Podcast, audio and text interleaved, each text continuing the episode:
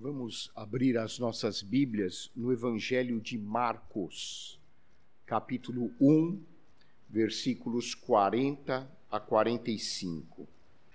Diz assim a palavra de Deus: Aproximou-se dele um leproso, rogando-lhe de joelhos: Se quiseres, podes purificar-me. Jesus, profundamente compadecido, estendeu a mão, tocou-o e disse-lhe: Quero, fica limpo.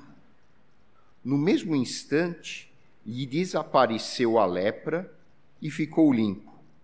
Fazendo-lhe então veemente advertência, logo o despediu e lhe disse: Olha, não digas nada a ninguém, mas vai, mostra-te ao sacerdote e oferece pela tua purificação o que Moisés determinou para servir de testemunho ao povo. Mas tendo ele saído, entrou a propalar muitas coisas e a divulgar a notícia, a ponto de não mais poder Jesus entrar publicamente em qualquer cidade, mas permanecia fora em lugares ermos, e de toda parte vinham ter com ele. Oremos. Santo Deus, nosso Pai, nós te agradecemos pela tua palavra e que possamos aprender dela hoje para a edificação das nossas vidas. Nós te pedimos agradecidos em nome de nosso Senhor e Salvador Jesus Cristo. Amém. A banda musical Legião Urbana tem uma canção conhecida como Há Tempos, cuja letra foi escrita por Renato Russo. A letra faz alusão ao caos da vida moderna, que nos aliena de todos, inclusive de nós mesmos, que nos aliena do contato uns com os outros, levando-nos à solidão e à melancolia.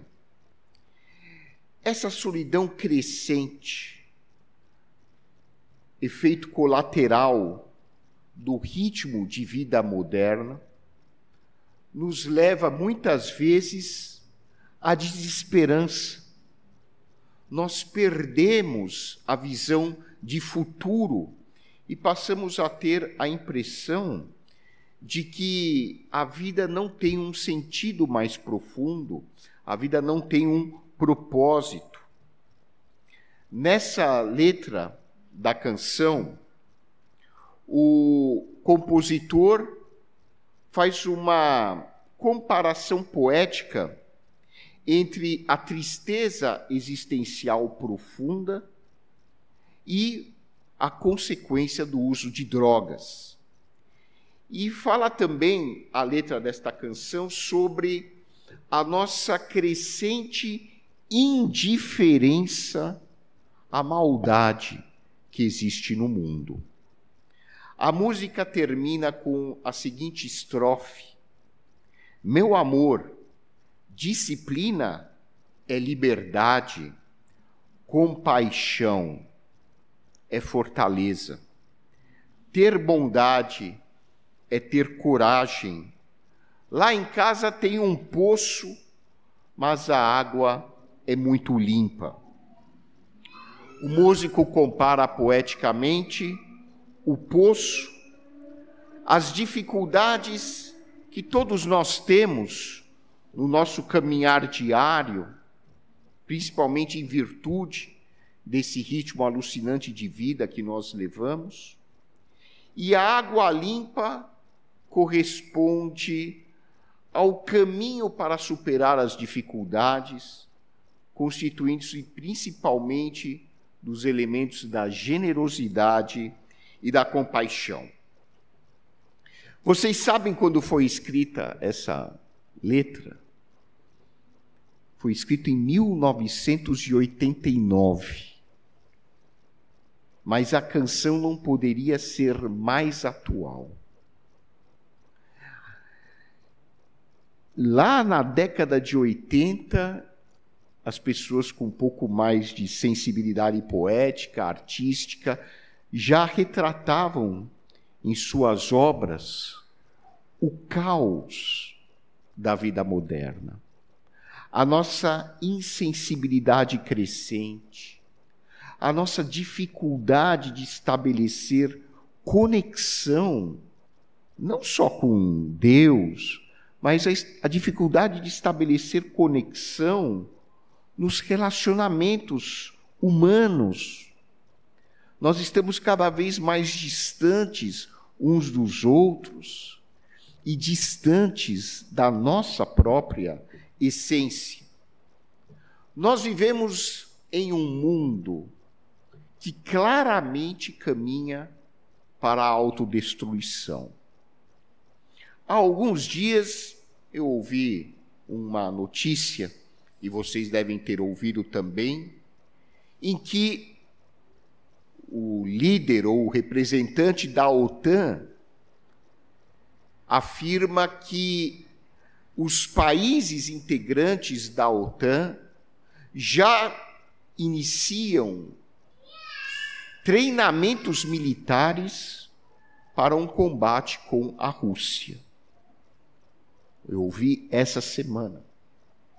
Vocês têm ideia do que representa uma guerra entre a OTAN, que é a Organização do Tratado do Atlântico Norte, e a Rússia? Uma guerra dessas, meus irmãos, é simplesmente uma catástrofe e muito provavelmente representa o fim da existência na Terra para os seres humanos, para os animais, para qualquer ser vivo. Uma guerra entre OTAN e Rússia é simplesmente o ponto final na história da humanidade. Mas nós nos tornamos tão acostumados a ouvir notícias ruins nós estamos tão acostumados a assistir a cenas de violência, a guerras, a injustiças sociais, a catástrofes humanitárias. Nós estamos tão tomados por esse ritmo alucinante de vida que nós levamos, que nós não reagimos mais a notícias que deveriam despertar a nossa indignação. Pode ter uma guerra, mas e daí? Eu preciso pagar as contas, eu preciso viver, eu preciso trabalhar. Que diferença faz se o mundo vai acabar amanhã? Vocês me desculpem uh, o termo que eu vou usar agora, mas nós nos tornamos abobalhados. A impressão que eu tenho do ser humano moderno é de que ele é um ser robotizado, é um ser mecanizado, é um ser que está se tornando cada vez mais desumanizado, abobalhado utilizado por é, um sistema opressivo, social, econômico, e está perdendo aquilo que de mais importante nós temos, que é a capacidade de refletir e de criticar a realidade. Nós estamos chegando a um ponto em que nós simplesmente reagimos às circunstâncias, nós não estamos mais conseguindo sequer questionar o contexto em que nós vivemos. E essa letra da música Há Tempos tem uma parte que diz assim: e há tempos nem os santos têm ao certo a medida da maldade. E há tempos são os jovens que adoecem.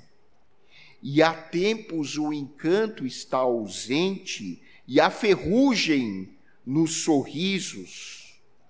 Só o acaso estende os braços a quem procura abrigo e proteção. Quando eu li a letra da música, eu pensei assim: como alguém escrevendo na década de 80 conseguiu escrever algo que parece que é o que eu estou vivendo hoje, em 2024. É impressionante. Se isso já era uma realidade na década de 80, hoje pode multiplicar isso por mil.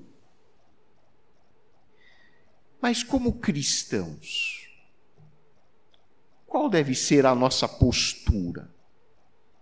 Como é que nós devemos reagir diante de tanto absurdo que acontece na nossa frente? E parece que a gente não tem controle sobre isso. Como é que eu, como cristão, escuto a possibilidade de uma guerra nuclear que pode acontecer a qualquer momento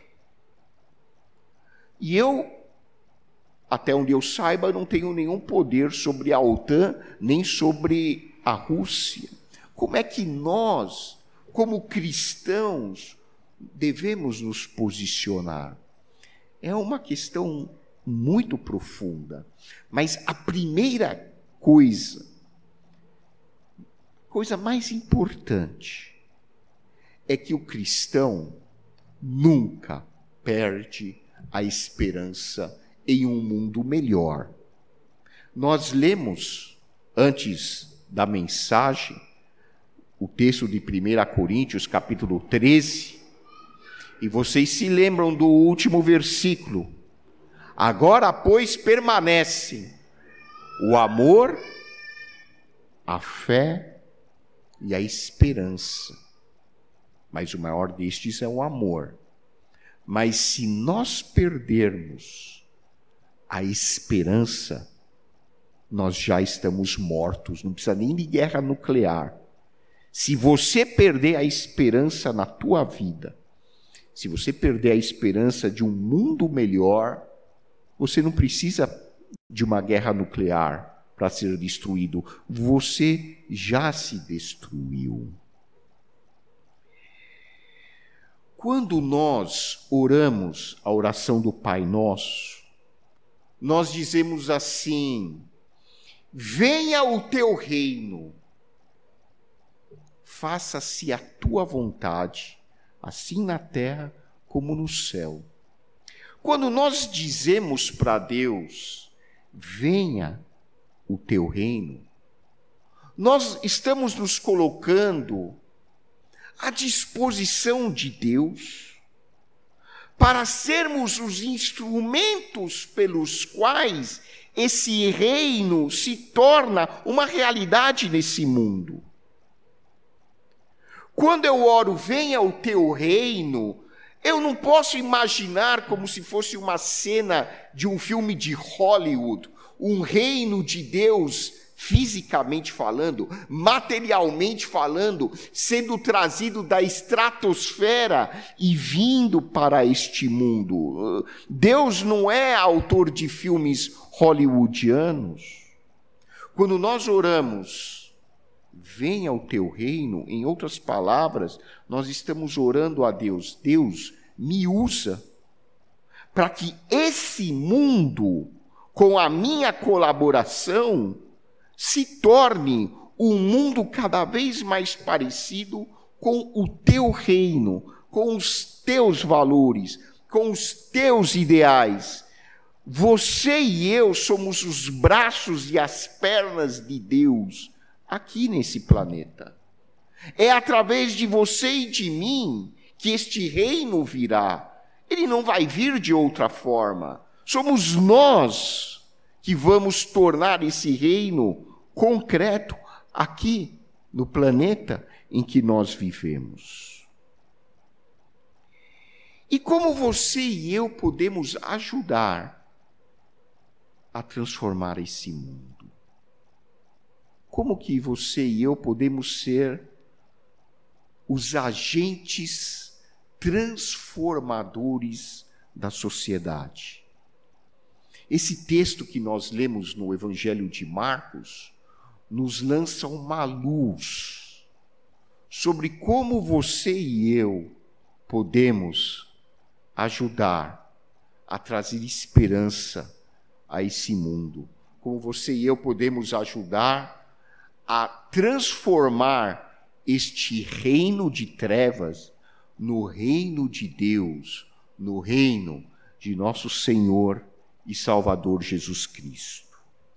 A passagem do Evangelho de Marcos, referente ao episódio do leproso, nos ensina que a compaixão de Deus, revelada em Jesus Cristo, tem o poder de restaurar o ser humano, independentemente da condição em que ele se encontra.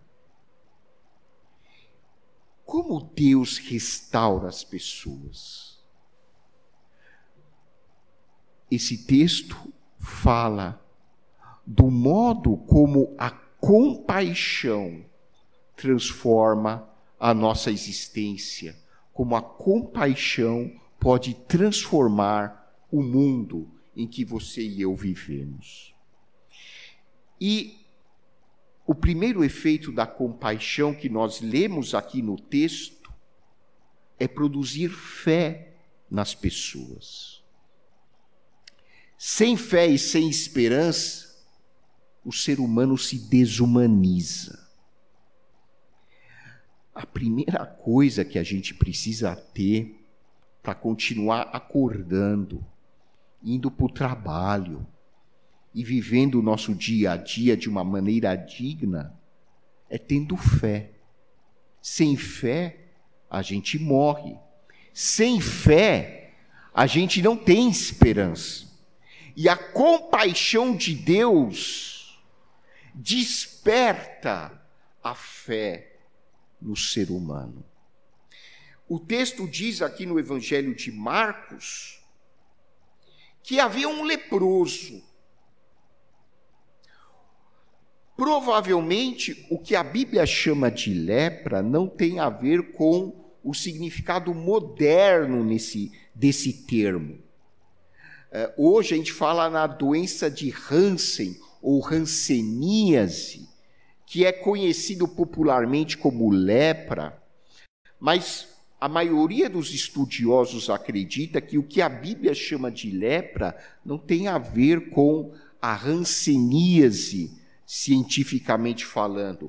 Esse termo lepra na Bíblia provavelmente designa um conjunto de doenças de pele da época antiga que era extremamente contagiosa e com alguma semelhança com algumas manifestações da hanseníase hoje, podem levar a deformações graves.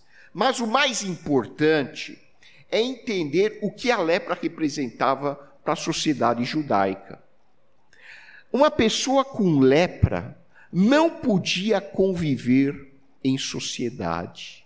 Ele precisava ficar isolado, ele era marginalizado. Ele não podia ter contato com outras pessoas, ele vivia em solidão. A pessoa com lepra, de acordo com o Antigo Testamento, não podia sequer entrar no templo para adorar a Deus. E quando ele se aproximava de alguma outra pessoa, ele era obrigado a gritar: impuro, impuro, impuro, para as pessoas se afastarem dele. Ou seja, uma pessoa com lepra era uma pessoa excluída socialmente no contexto da sociedade de Israel. Era proibido uma pessoa com lepra se aproximar de outras pessoas. Mas este leproso desobedeceu às regras. Este leproso infringiu o código religioso da sociedade de sua época. Este leproso já havia ouvido falar de Jesus. E só de ouvir falar em Jesus, ele já tinha algum contato com a compaixão que Deus revelava por meio do seu filho Jesus. E essa compaixão despertou nele a fé. A fé de que algo melhor era possível para ele. A fé na dignidade do ser humano criado à imagem e semelhança de Deus. E movido por essa fé, por essa força interior, esse leproso desobedeceu o código moral e social da sociedade e procurou Jesus. Ele não queria saber se as pessoas estavam por perto ou não, ele simplesmente agiu com coragem e foi até a presença do Filho de Deus. Ele era um desobediente, mas nem todas as leis, meus irmãos, nem todas as leis devem ser mecanicamente obedecidas. Existem leis, não digo aqui no Brasil, mas podem existir leis que sejam contra o amor de Deus.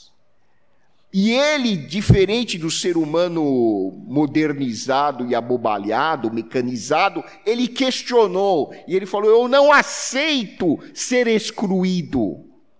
Deus com certeza tem um projeto bom para a minha vida. E ele, movido por essa fé, se lançou até a presença de Jesus. Que fé! A fé tem dois aspectos. Em primeiro lugar, a fé leva a uma autorreflexão, a um autoexame. E quando nós exercitamos a fé saudável, nós reconhecemos a nossa condição pecaminosa, a nossa condição humana cheia de defeitos, de fragilidades, de vulnerabilidades, e nós reconhecemos que não temos dentro de nós a força necessária para viver uma vida vitoriosa, porque nós somos pecadores. E essa fé, meus irmãos, de acordo com o que Paulo escreve lá aos Efésios, a fé não vem de nós. A fé é um dom de Deus. Até essa fé que é necessária para nós olharmos para dentro de nós e, e olharmos para os nossos defeitos e entendermos o que nós somos de fato, a nossa condição existencial pecadora, até essa fé é um presente que Deus dá ao ser humano. Mas nós temos que exercitá-la. E o segundo aspecto da fé é que, quando eu reconheço a minha pecaminosidade, eu olho então para Deus. E a fé salvadora que a Bíblia descreve é quando eu olho para Deus e vejo Deus em ação através de Jesus Cristo. Jesus Cristo é Deus em ação eu costumo fazer uma comparação que para mim é muito didática, Você se lembra, na época que você estudou gramática, que a frase tem um sujeito, tem um verbo, e aí vem o, complemento do verbo, né? o predicado. Lembra disso? A Bíblia chama Jesus de Verbo. O Verbo é aquilo que dá a ação.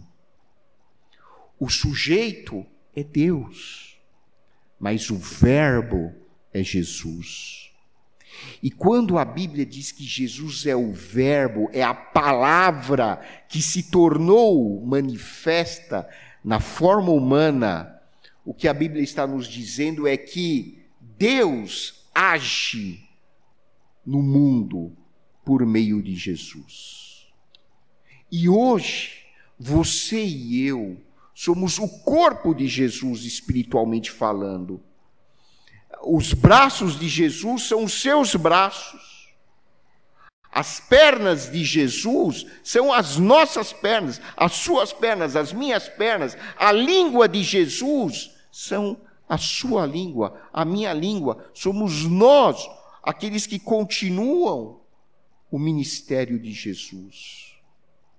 E quando Deus revelou a sua compaixão por meio de Jesus, que despertou a fé desse homem numa possibilidade de uma vida melhor, quando você e eu transparecemos a compaixão de Deus, você e eu estamos ajudando a tornar esse mundo mais humano, mais digno. Quando você e eu somos movidos por compaixão, nós ajudamos pessoas que perderam a fé nas suas vidas a recuperar essa fé na sua dignidade. A nossa compaixão não é nossa, mas é a compaixão de Deus que flui através de nós e toca as pessoas que perderam a esperança em algo melhor. E Deus pode usar você para ajudar uma pessoa desesperançada a recuperar a sua esperança numa vida mais digna, mais uma vida que se assemelhe mais àquilo que Deus projetou para você e para mim. Essa compaixão desperta a fé nas pessoas. Em segundo lugar, a compaixão transforma o interior das pessoas. Diz aqui o texto bíblico que o leproso não sabia se Jesus ia curá-lo. Jesus, profundamente compadecido, estendeu a mão tocou-o e disse-lhe: Quero, fica limpo. Quando a gente lê esse versículo hoje, em 2023, a gente não tem muita noção da profundidade que isso representa. Jesus, como judeu, era proibido de tocar num leproso. Era proibido alguém tocar num leproso. Não só tocar, não deveria nem chegar perto. Mas a Bíblia diz que Jesus, profundamente tocado por compaixão, não só se aproxima do homem, Jesus estende a mão, toca nele e o cura totalmente.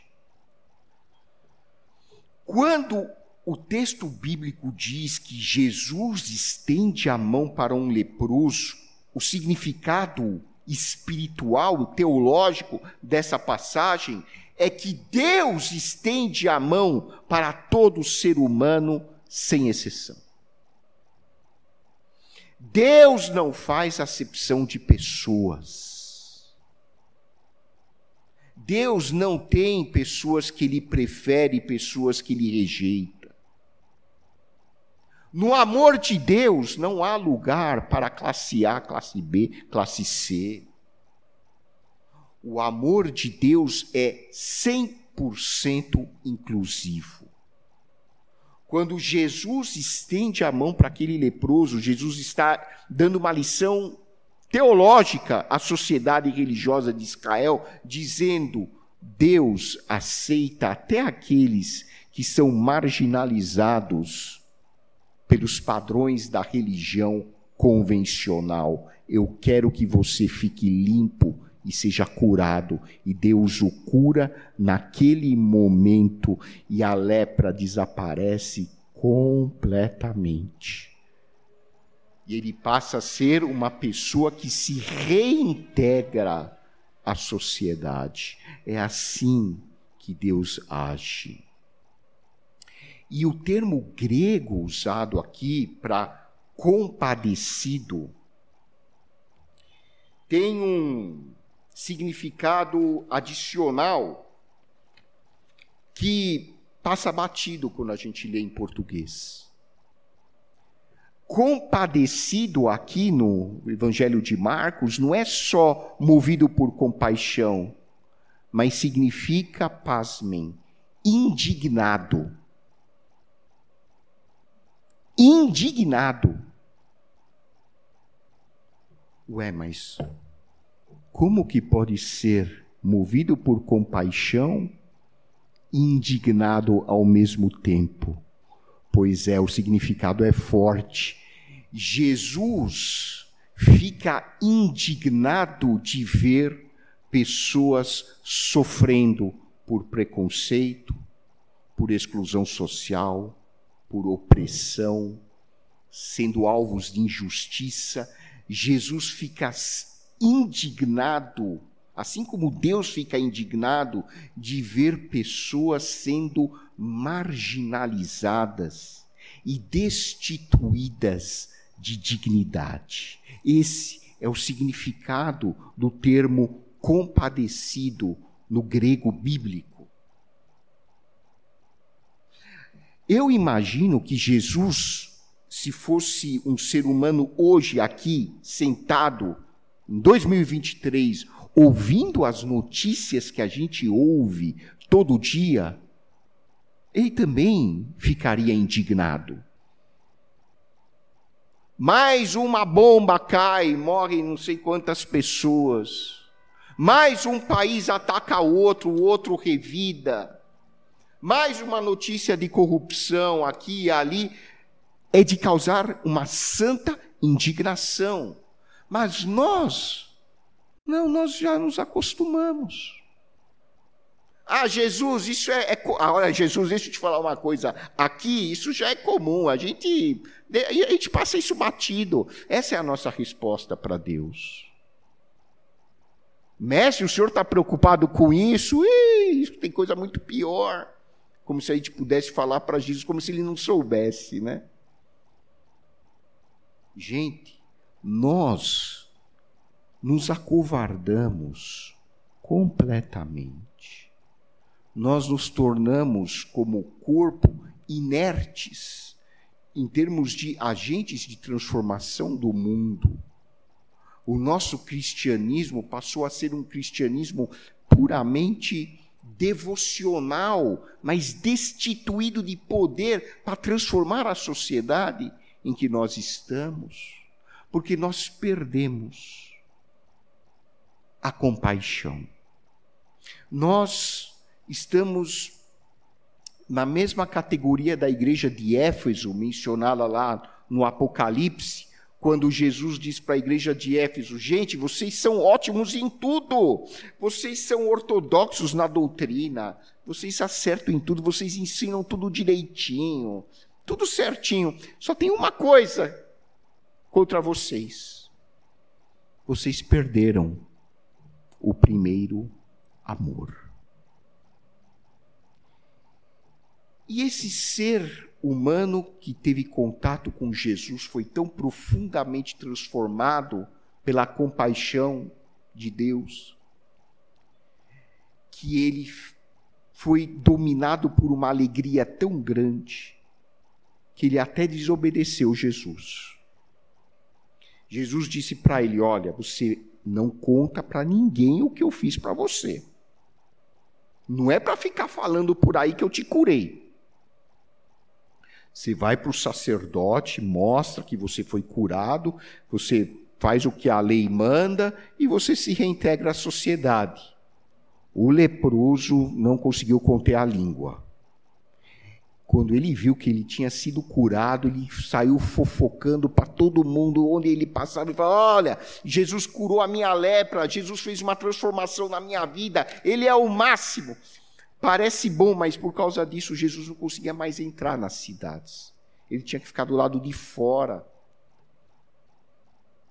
Mas nós somos assim, nós somos imperfeitos mesmo. Mas a alegria, foi o sentimento que brotou da compaixão. Falta alegria hoje no mundo. As pessoas têm que tomar remédio para poder, não é nem ter alegria, é para poder ter força para acordar. Quantos e quantas milhões de pessoas têm que tomar remédio para ter forças para acordar? Falta alegria. E falta alegria porque falta compaixão. Compaixão é essa atitude de a gente olhar para o outro como um ser humano e buscar aliviar o sofrimento dele de alguma maneira, de desejar o bem para o próximo, independentemente de quem seja esse próximo. A compaixão traz alegria. Porque as pessoas, quando se sentem valorizadas, elas ficam felizes, ficam alegres. E você e eu hoje somos convidados por Deus para exercer essa compaixão, para transformar esse mundo no reino de Deus, para ajudar as pessoas a terem fé, para ajudar a transformar a mentalidade das pessoas, para trazer alegria. Mas para isso, você e eu precisamos agir com compaixão. Que Deus nos abençoe.